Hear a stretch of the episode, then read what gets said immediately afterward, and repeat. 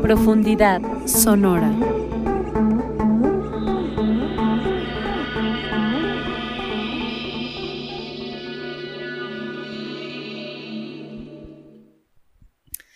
Hola, buenas tardes a todas las hermosas que nos estén escuchando. Les mando besitos a través de el sonido, a través de las ondas que se transmiten aquí por Violeta Radio y por este programa que es de ustedes y de todo el mundo y de quien sea que nos escuche.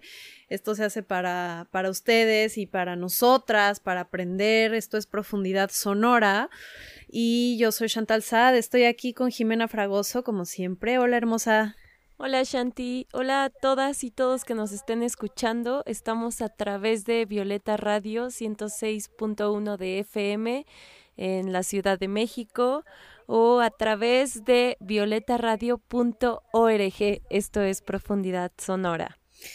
En este capítulo, que me parece que es el 37, si no estoy equivocada, tal vez el 38, me parece que el 37, vamos a estar hablando y escuchando música del norte de Estados Unidos. El martes pasado eh, estuvimos escuchando música del sur de Estados Unidos y pues ahora vamos a estar hablando de esta eh, región geográfica que por ejemplo aquí en Estados Unidos a lo que le llaman el norte en sí serían los estados del noreste que son Connecticut, Indiana, Iowa, Maine, Massachusetts, Michigan, Minnesota, Nuevo Hampshire, Nueva Jersey, New York, Ohio, Pensilvania, Rhode Island, Vermont y Wisconsin.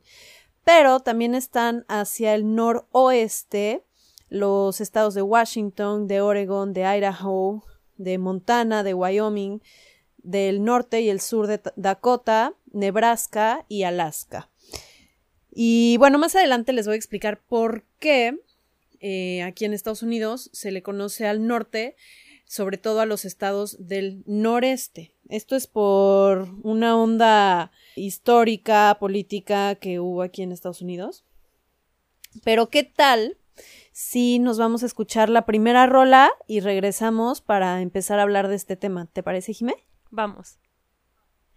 Vamos a escuchar a Joan Shenandoah y esta canción de ella se llama Kahalung Yuhe.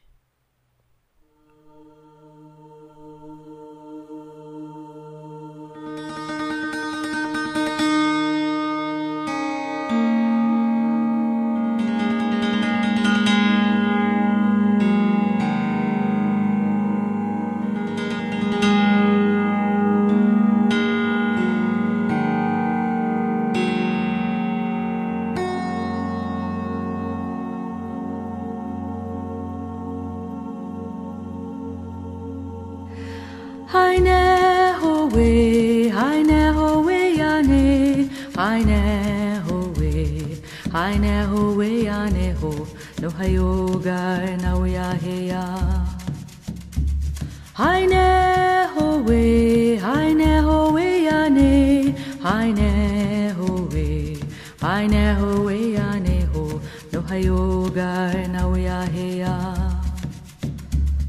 I ne ho we ya ne ho ya ne ho ya ne ho. I ne ho we I ne ho we I ne ho. We ya ne ho no ha yoga na ya he I ne ho we Eine hohe, eine we, eine ho, no hayoga na ya heya. Eine hohe, eine hohe, eine, eine hohe, eine hohe, eine ho, no hayoga na ya heya. Eine we.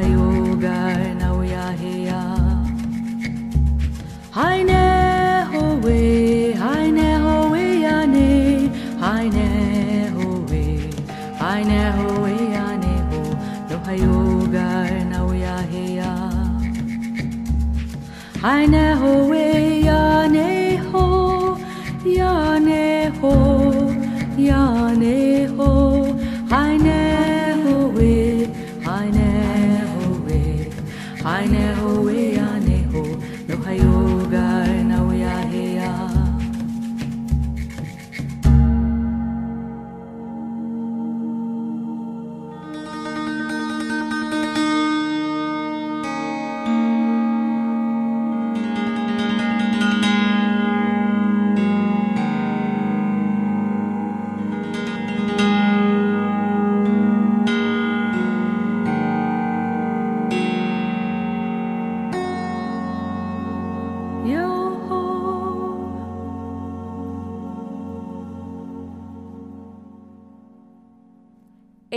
es Joan Shenandoah, es cantante, compositora e intérprete de guitarra acústica.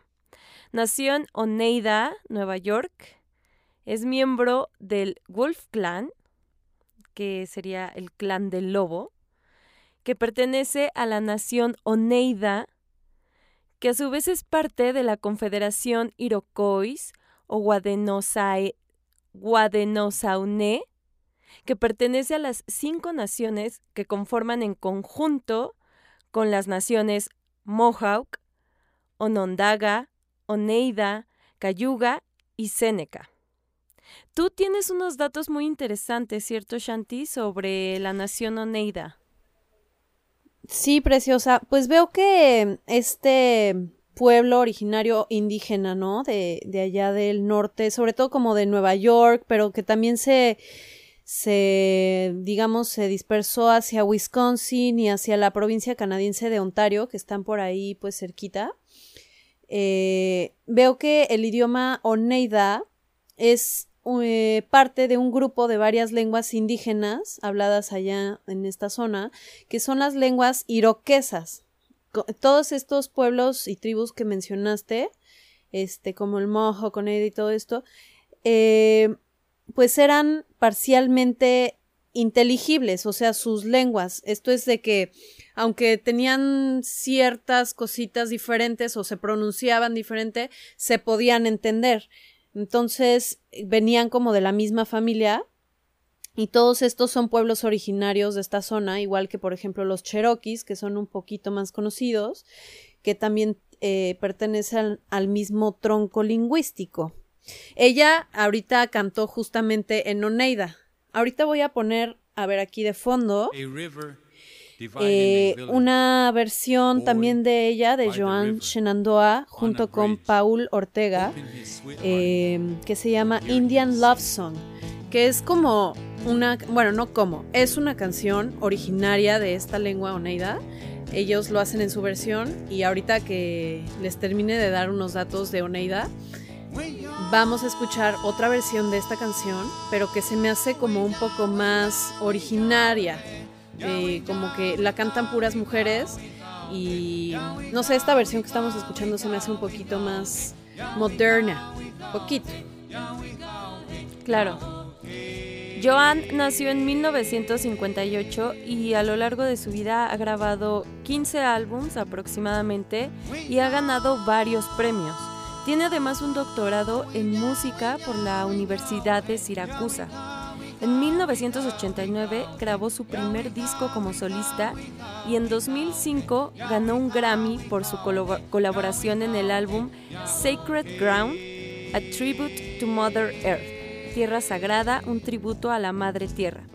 Y aquí un dato que encontré muy curioso es que en 2012 fue invitada a Roma, en Italia, a la celebración con motivo de la canonización de Kateri Tecachuita, que es la primer santa nativa americana, o sea, la primer mujer nativa americana en ser santificada.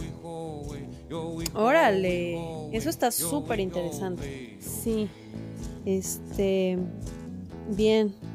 Oye, pues yo también tengo aquí un dato de esta región en donde nació, de Oneida, pero es un dato ya más contemporáneo, es del siglo XIX. Y pues en 1848 fue fundada la comunidad Oneida. Esta comunidad creía que Jesús, o bueno, quien conocemos como Jesucristo, ya había regresado en el año 70 después de Cristo eh, y pues era una sociedad comunal, esto quiere decir que sus propiedades y sus posiciones eran de todos, ¿no?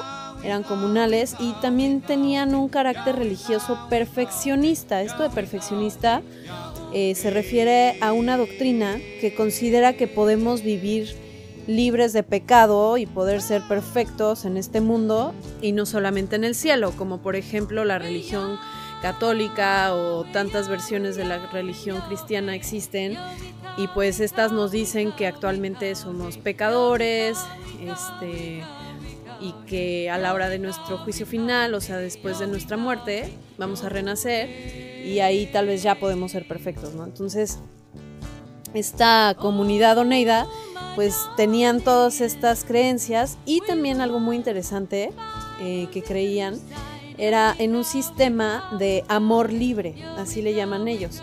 Y este amor libre era conocido como un matrimonio complejo, así le llamaban un complex matrimony, donde cualquier miembro de la comunidad era libre de tener relaciones sexuales con otro que consintiera.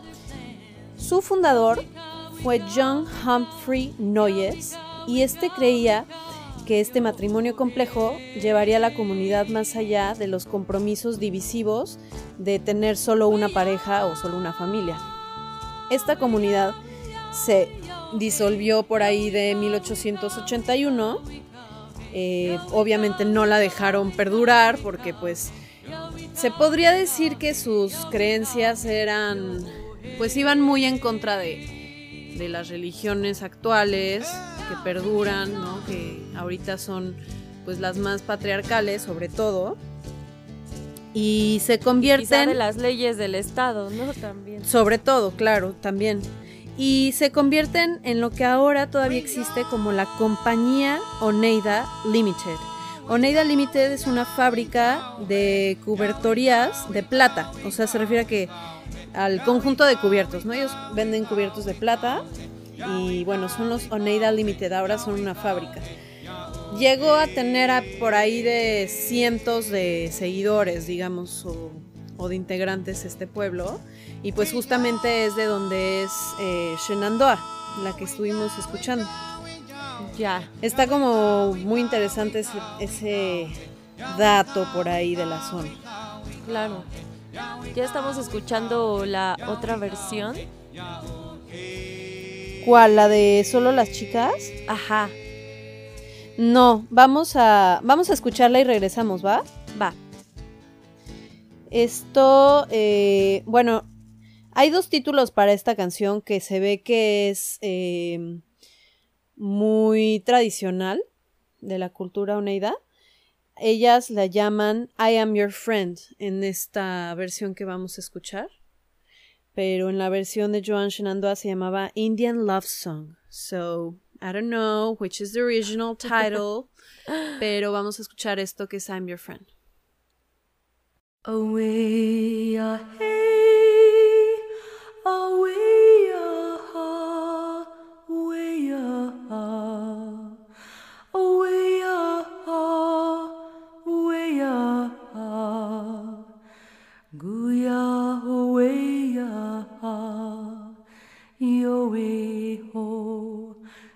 way home.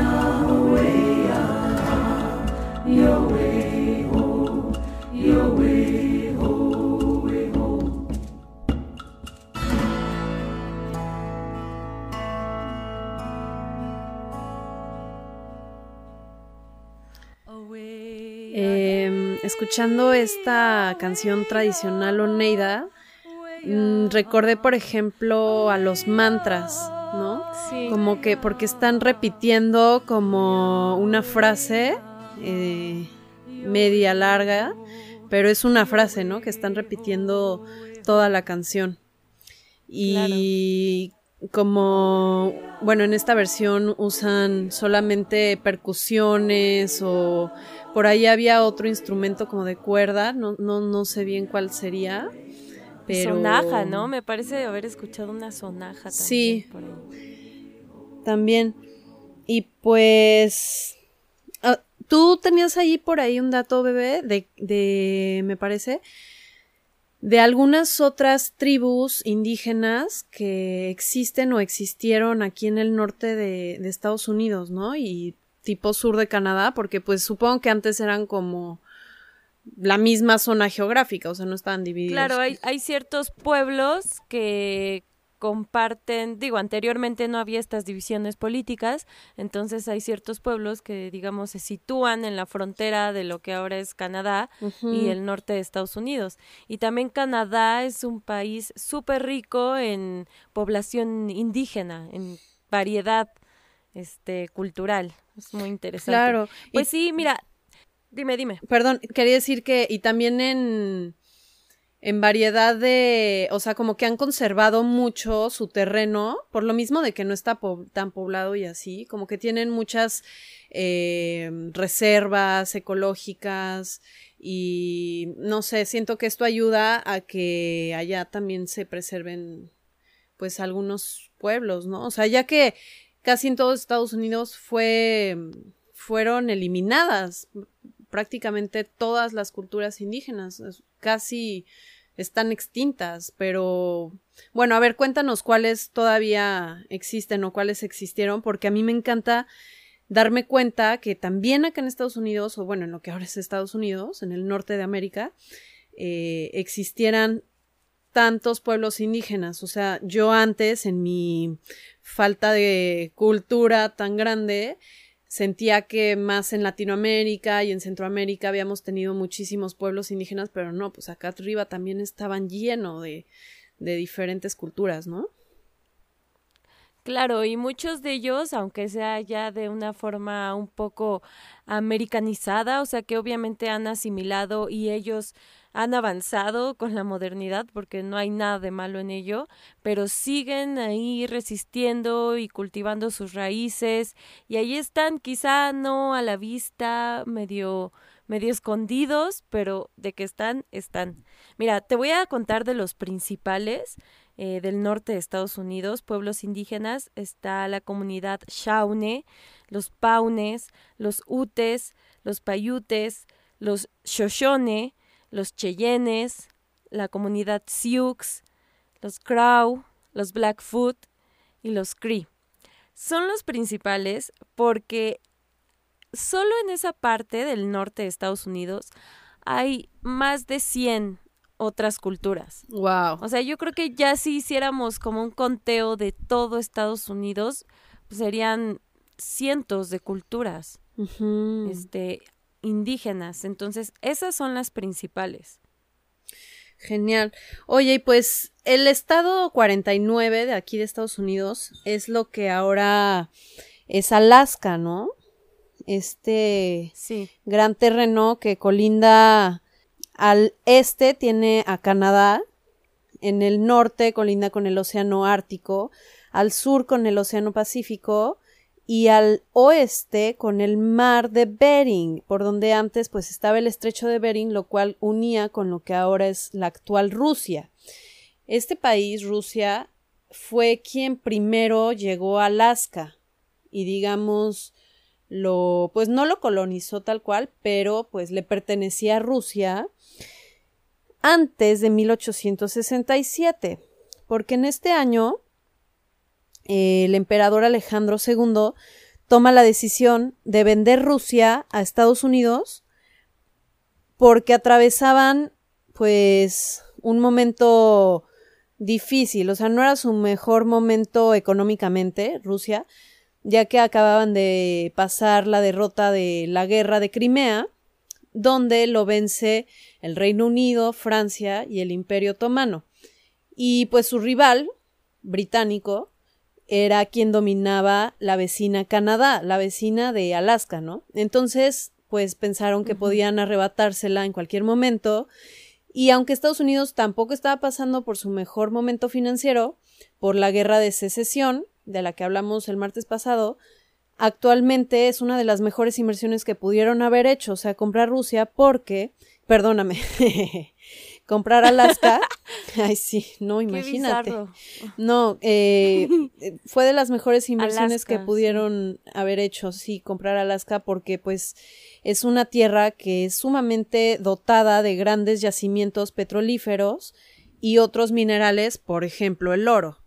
Entonces, en muy poco tiempo ellos, eh, digamos, pudieron ver su inversión Remunerada. Exacto, esa es la palabra. Remunerada y pues hasta hoy en día es un, un terreno que siguen pues explotando para, para sacar de ahí minerales pues que le deja mucha lana a este país, ¿verdad? Y, Sí, qué y pues afortunadamente también ahí hay todavía varias reservas eh, ecológicas, ¿no? Hay mucho hábitat natural que existe desde hace miles de años y pues bueno, a pesar de esta pues o sea, a pesar de que están sacando muchos minerales y están violando esta tierra Sí, de, de la esa forma, explotación. eso de la explotación, Ajá. pues aún existe ahí cierto equilibrio natural, ¿no? Este, bueno, a comparación de otros lugares donde ya está más poblado, ¿no? Sí. Oye, y pues tenemos también aquí preparada una canción de una chica que quiero que nos cuentes porque también es de estas regiones de Canadá, de Estados Unidos, Buffy Sainte Marie. ¿Qué nos Sí, puedes que es decir de un ella? personaje súper interesante ella. O sea, ella estuvo en la movida de mm, la psicodelia, convivió con gente como Bob Dylan, estuvo ahí muy presente en la movida de la música en la década del 60 y 70. Digo, ella sigue viva, pero Genial. creo que hizo muchas cosas eh, en su juventud. Eh, escuchamos primero la rola y después les cuento más sobre su vida. Va, va, va. Espero que disfruten esta rola que se llama Better to Find Out for Yourself. Mejor que te des cuenta tú misma o tú mismo. Por favor.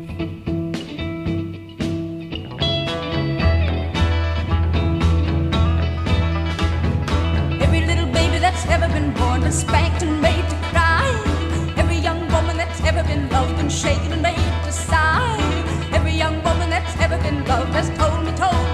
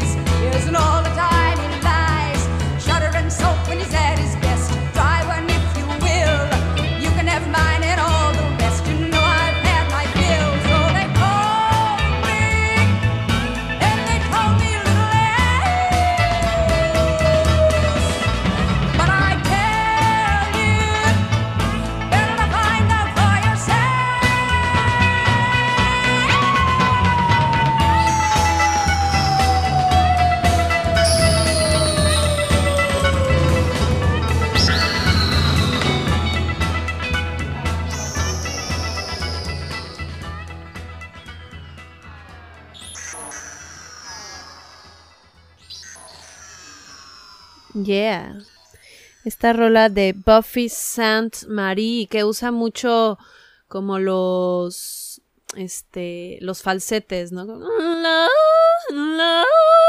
Ay, sí. Yeah, A ver, ¿quién. ¿quién fue ella? Cuéntanos. Mira, ella nació en Piapot, Valle Guapel, Saskatchewan, Canadá, Órale. en 1941. Actualmente tiene 79 años. Eh, es compositora, cantautora, artista audiovisual y activista.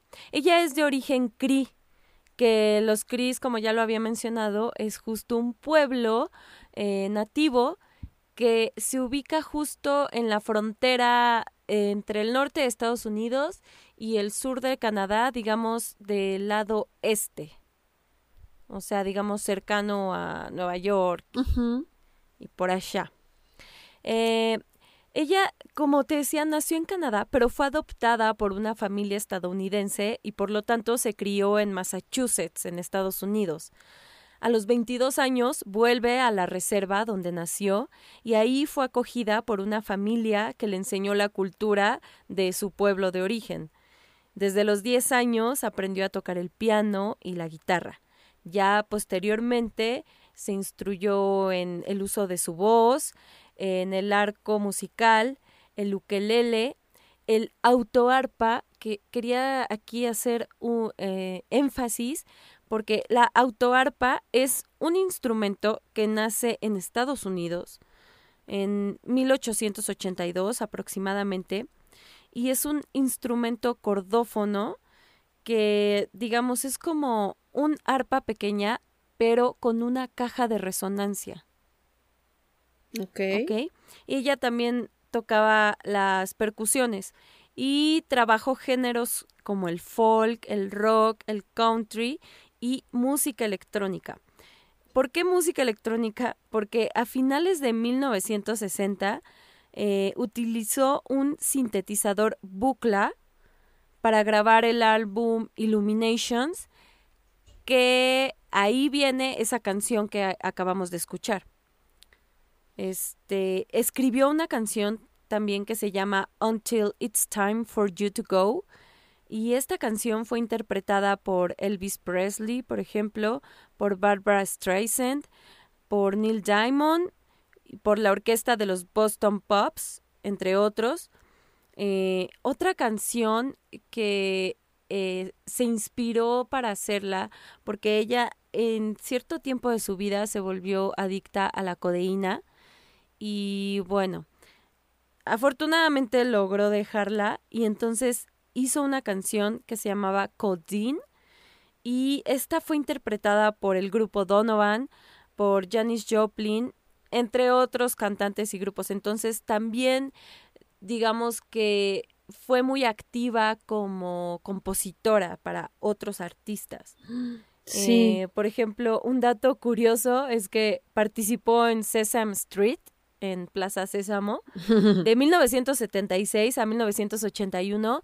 Ella salía cantando con su hijo y también parte de su aparición, o sea, parte del propósito de su aparición en este programa era para dar también a conocer a los las culturas nativas americanas.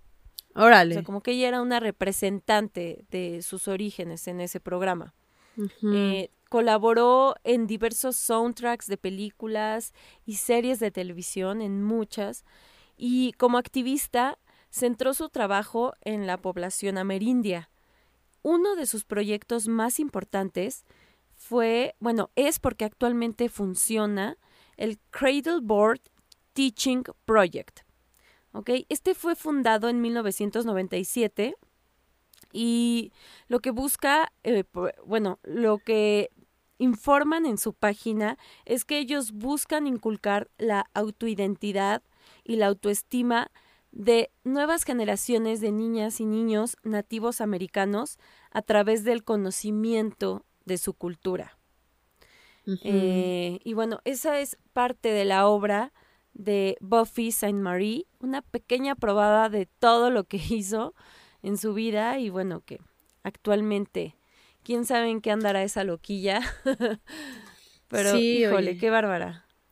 Sería interesante luego investigar a ver si sigue activa, qué anda haciendo, ¿no? Porque este tipo de mujeres siento que, o sea, siempre permanecen activas, ¿no? Como que hasta el final están haciendo cosas súper interesantes, colaborando o investigando, ¿no? Claro. Oye, pues em, les quiero dar un poquito de datos más modernos, más contemporáneos, del por qué, por ejemplo, aquí en Estados Unidos le llaman sencillamente el norte a los estados realmente del noreste, ¿no?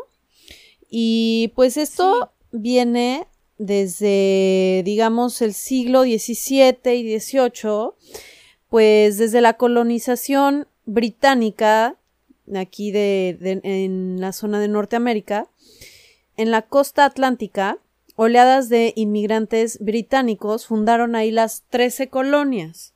Así le llamaban a trece zonas del este de los Apalaches, que los Apalaches son una importante cordillera, o sea, se extiende desde la isla Terranova en Canadá hasta Alabama en Estados Unidos. Entonces, del lado este de esta cordillera, o sea, pegados al océano Atlántico, eh, antes de que empezara la expansión hacia el oeste, ya después en el siglo XIX, empiezan aquí eh, a pues a ver ciertas distinciones entre los pueblos del norte y del sur.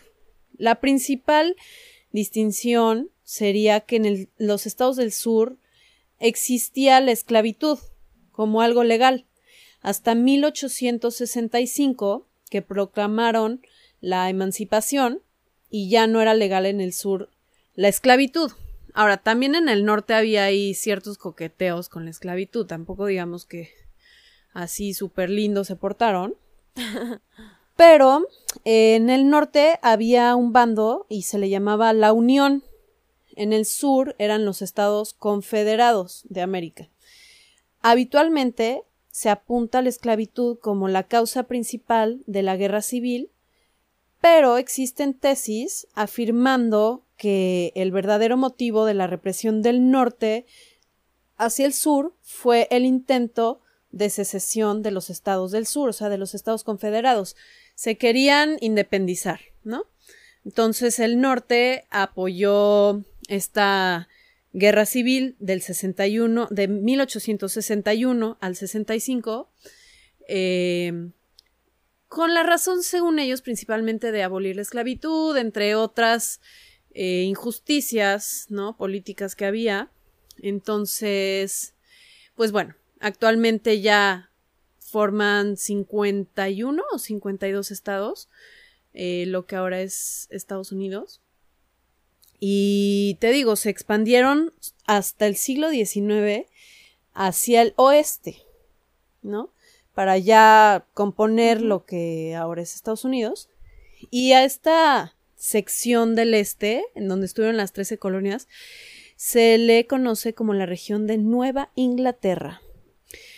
Entonces, ah, em, ahorita que mencioné a la cordillera de Apalachia, como ahora aquí le llaman, Apalachia. em, estoy viendo que tengo preparado algo de unas chicas que se llaman Rising Appalachia, que los apalaches fueron también una cultura indígena, eh, justamente de esta zona, pero más hacia el sur de, de esta cordillera, ya casi en donde termina. Y em, pues Rising Appalachia es un grupo de música folclórica dirigido por estas hermanas multiinstrumentistas estadounidenses que son Lea Song y Chloe Smith. Vamos a escuchar una rola de estas chavas que me gustó mucho y tiene una onda como, ¿cómo te digo? O sea, ya moderna, pero muy hippie, buena onda, no sé. Vamos a escucharlo y ahorita, ahorita comentamos acerca de esta canción. Esta canción se llama I Shall, I Shall Be Released.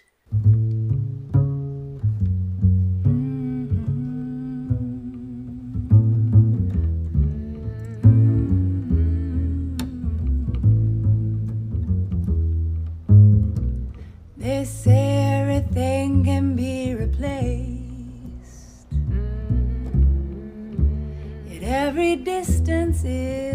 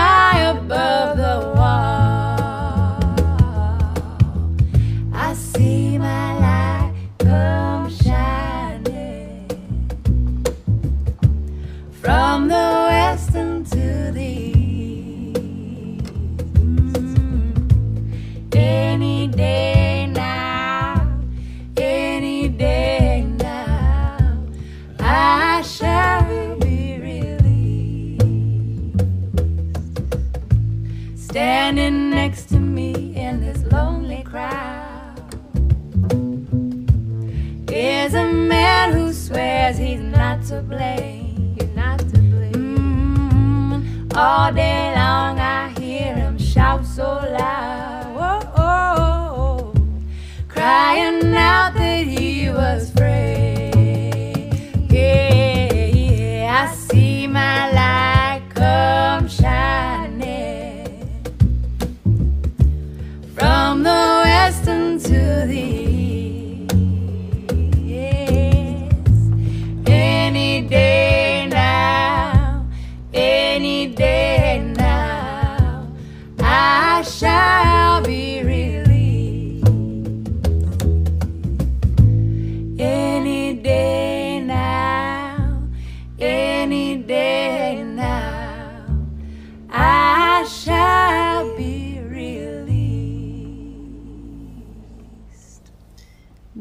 esto que se llamó I Shall Be Released, que sería como seré liberada o Debo ser liberada. debo ser liberado.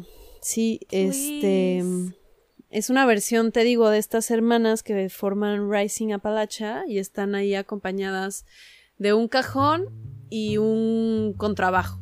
Así sencillo, pero súper chido, ¿no? Yeah. Yeah.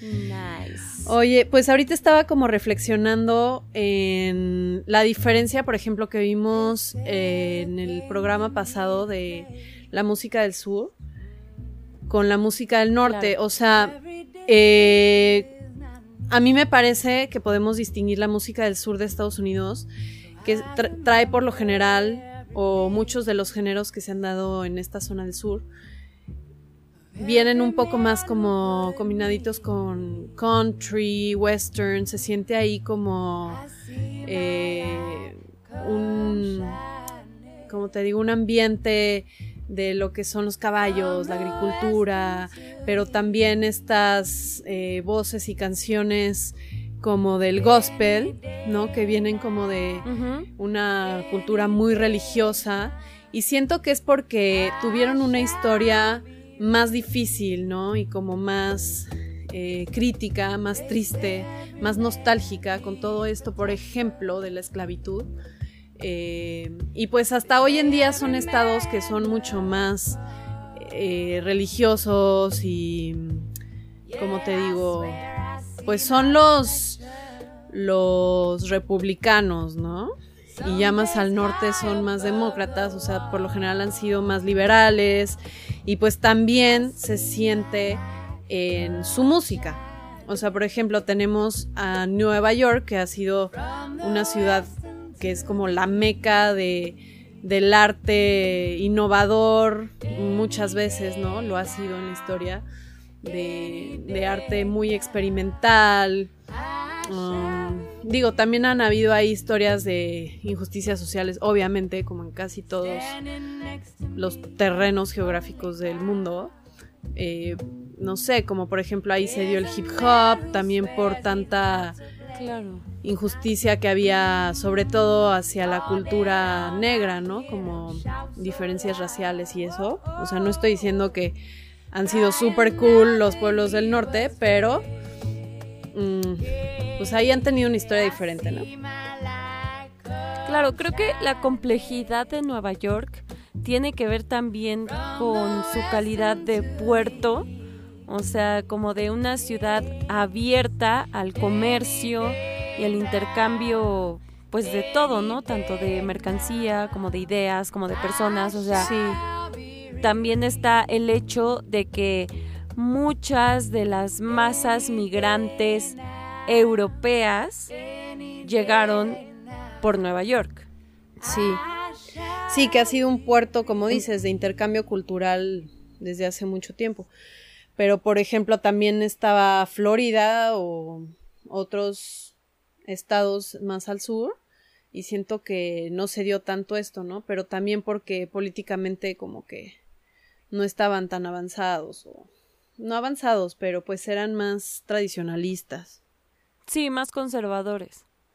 Ajá, más conservadores. Hoy, ahorita se me andan yendo las palabras. ¿Por qué? No sé. Pero bueno, este. ¿Por qué? No sé. Sí, pero es muy, es muy interesante el caso de Nueva York, o sea, su complejidad y como toda esta mezcla de culturas de todo el mundo. Y yo creo que eso la hace una ciudad tan diversa, tan interesante, tan viva. Totalmente. Y pues todo esto de eh, el intercambio cultural, de los avances artísticos y experimentales que se han dado en el mundo, me recuerda a eh, que les quiero recomendar un documental que acabo de ver hoy que se llama Touch the Sound, tocar el sonido. Y este es un viaje documental con Evelyn Glennie. Ella eh, me encanta porque, pues, es una mujer que actualmente hace música o, yo diría, en general, sonido experimental, siendo que a los ocho años más o menos eh, le diagnosticaron, pues, alguna enfermedad en el oído, ¿no? En, en la escucha y le dijeron que se iba a quedar sorda. Y ella ya estaba empezando a tocar el piano y ya estaba como muy entrada en la música. Y me gusta la historia que cuenta de que pues sus papás dijeron, pues aunque usted diga que se va a quedar sorda, ella se va a dedicar a lo que ella quiera, ¿no? Entonces, pues actualmente ella sí no escucha así como muy bien. Se supone que debería de usar auriculares eh, que le ayuden a escuchar así más o mejor pero ella prefiere sentir el sonido. Como sabemos, el sonido son vibraciones, ¿no? Viajando ya sea por el aire o por el agua y o hasta por sólidos algunos.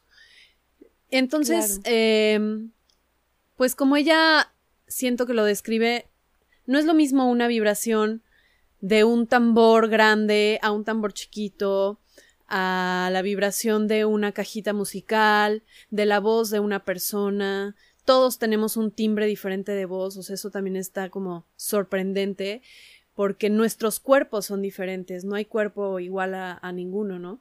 Entonces somos únicos y siendo esto nos da la posibilidad de de llegar a nuevos lugares como ella lo hace. O sea, ella es principalmente percusionista, pero también es pianista y yo diría multiinstrumentista porque puede jugar con muchos instrumentos. Eh, y esto me recuerda mucho como por ejemplo a, a muchos improvisadores, porque ella también es improvisadora, que viven en la Ciudad de México. Y en especial a una chica, porque la quiero introducir, eh, por ahora de palabra, pero ya ustedes la escucharán hablar aquí en Profundidad Sonora, porque la vamos a invitar a que sea nuestra colocutora, maestra invitada, por lo menos un mes, porque yo me voy a ausentar unas semanas. Entonces, ella es Daniela Falcón, ella es una gran músico, intérprete y en general una gran mujer que siento que le gusta mucho enseñar y compartir todo lo que ha aprendido a lo largo, no solo de su vida, que es muy interesante, sino como de su carrera eh, artística también y profesional. Ella estudió en la Superior de Música y en México. Entonces es música, eh, compositora y directora de formación, pero también en lo que más se ha metido es en la onda de la improvisación y de la experimentación. O sea, no solamente ha escrito y tocado instrumentos eh, pues formales, como los conocemos, no sé, un violín, un piano, etcétera, que lo puede tocar, sino que también ella y ha incitado a otros a tocar, eh, digamos, desde un papel, hacer sonido con papel, con un globo, con unos cerillos, yo qué sé, con casi todos los materiales que uno pueda hacer sonido, me la imagino haciéndolo y compartiendo toda esta experimentación.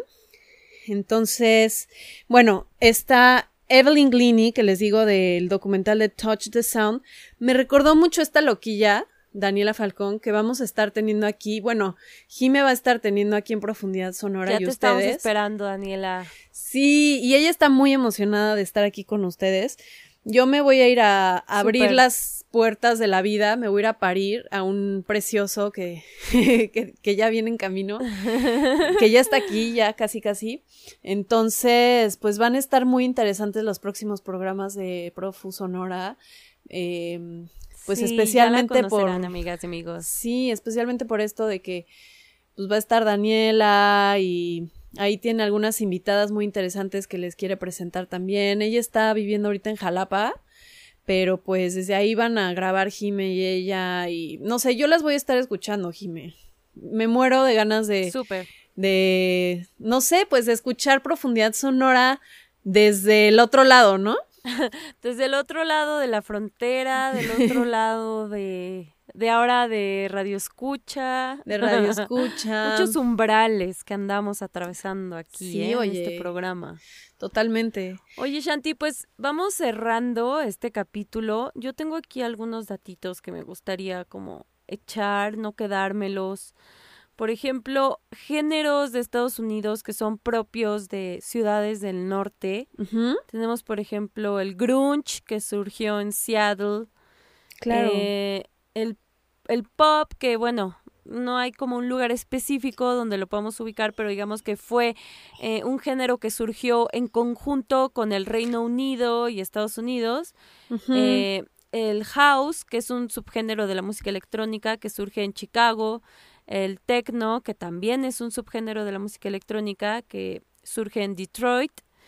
Eh, y bueno, festivales de música que ahora ya se siente como si habláramos de una era pasada de la vida, porque ahorita ya no hay festivales y si los hay, pues es como que de forma eh, remota, ¿no? Sí. Este, pero por ejemplo, en, en New York City, en Nueva York, eh, existe el Governor's Ball Music Festival.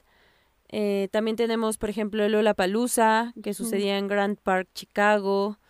Eh, bueno, esos son los principales, digamos, de el norte, porque hay otros que, como el Mountain Dance and Folk Festival, es el festival de folk más antiguo de Estados Unidos y data de 1928 y sucede en Asheville, Carolina del Norte. Órale. Tenemos también Coachella, pero sucede en California, está más al sur.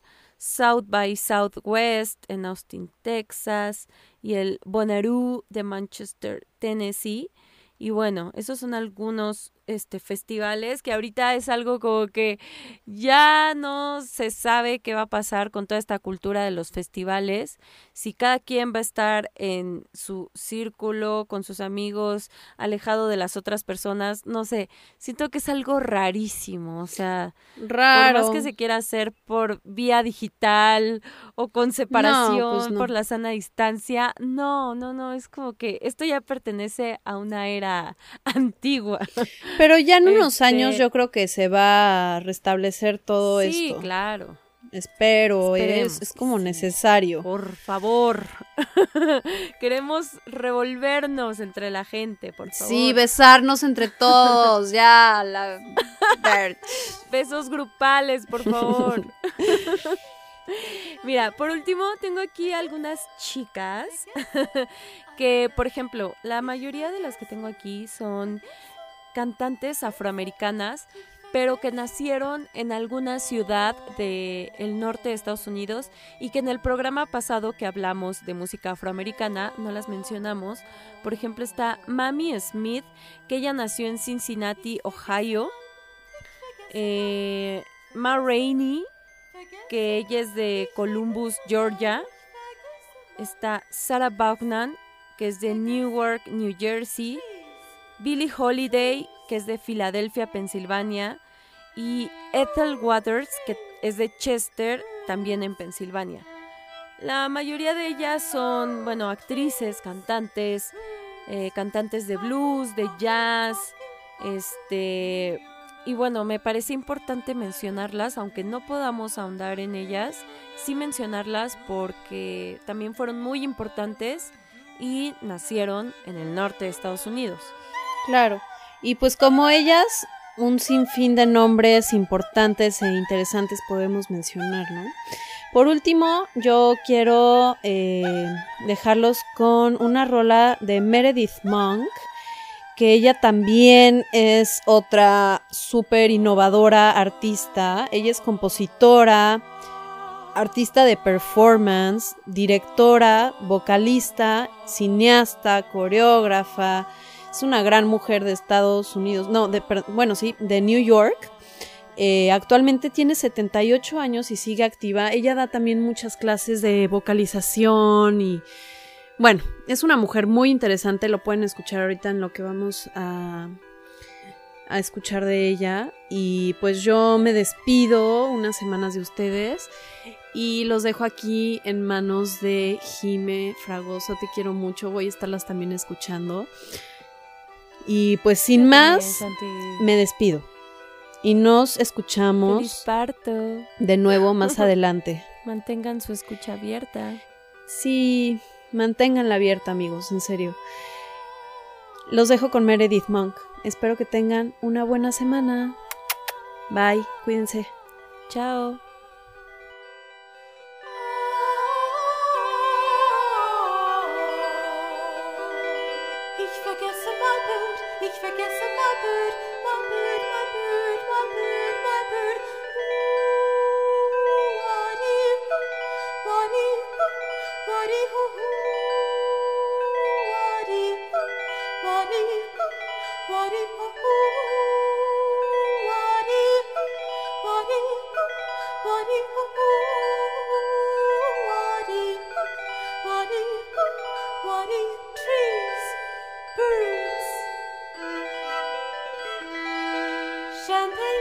Champagne, champagne. Football, football, football.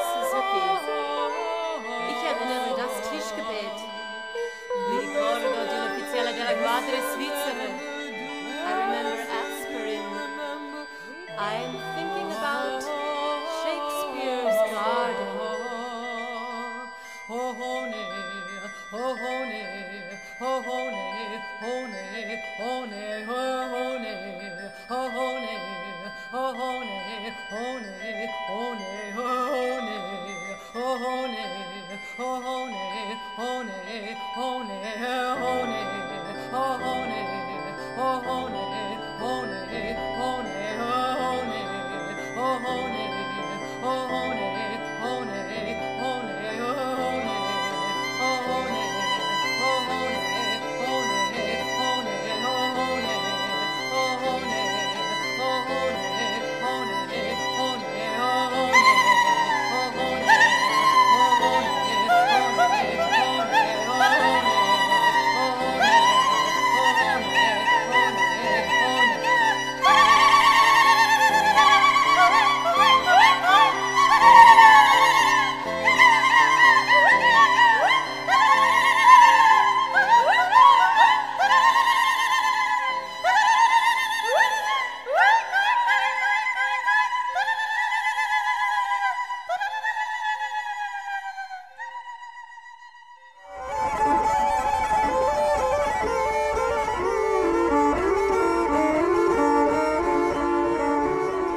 Nos escuchamos la próxima semana. Mientras tanto, mantengan su escucha abierta.